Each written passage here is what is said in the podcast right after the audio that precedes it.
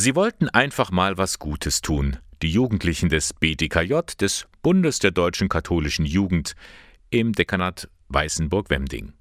Ein Naturschutzprojekt wollten sie auf die Beine stellen. Gut. Da hat man nachgefragt, wo gibt es kirchliche Flächen, die man ökologisch nachhaltig bewirtschaften kann. Das Ergebnis hat dann erstaunt, meint Simon Strohhofer, Vorstand beim BDKJ Weißenburg-Wemding. Die Kirche ist nach dem Staat der größte Grundbesitzer, der größte private Grundbesitzer in Deutschland.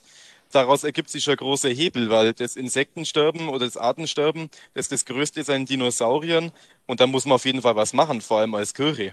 Die jungen Leute haben sich informiert. Denn da ist ja längst nicht alles nachhaltig. Auch bei Flächen im Besitz der Kirche gibt es einen großen Nachholbedarf. Da haben wir uns dann schon gedacht, kann das ja wirklich sein? Da muss man einfach was dagegen machen. Und wir möchten ja schließlich als Kirche mit einem guten Beispiel vorangehen.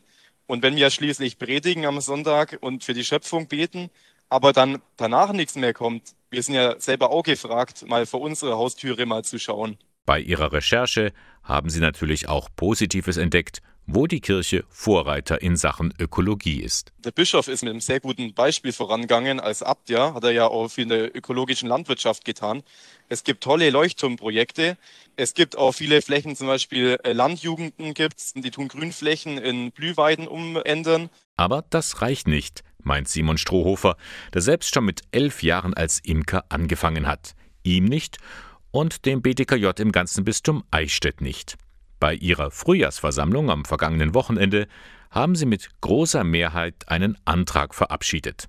Darin wird die Diözese Eichstätt aufgefordert, auf nachhaltige Bewirtschaftung von Flächen zu achten, die im Besitz der Kirche sind. Also es geht davon rein, dass zum Beispiel Biotope, die ja früher stinknormal an jeder Ackerfläche dabei waren, geschaffen werden können müssen über einen ökologischen Landbau bis hin zu den eigenen kirchlichen Flächen, die zum Beispiel Parkflächen, die nicht weiter genutzt werden, dass man die auch ökologischer umgestaltet.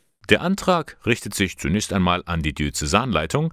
Simon Strohhofer erwartet schon, dass der nicht einfach in irgendeiner Schublade verschwindet. Das Tolle wäre natürlich, wenn jetzt da die Bistumsleitung bzw. der Bischof natürlich auch mal zum Gespräch einlädt, wie wir das jetzt am besten angehen könnten, dass wir wirklich nachhaltiger arbeiten können. Sagt Simon Strohhofer vom Bund der deutschen katholischen Jugend. Diese fordert das Bistum auf, sorgt dafür, dass man auf euren Grundstücken nachhaltig und ökologisch wirtschaftet.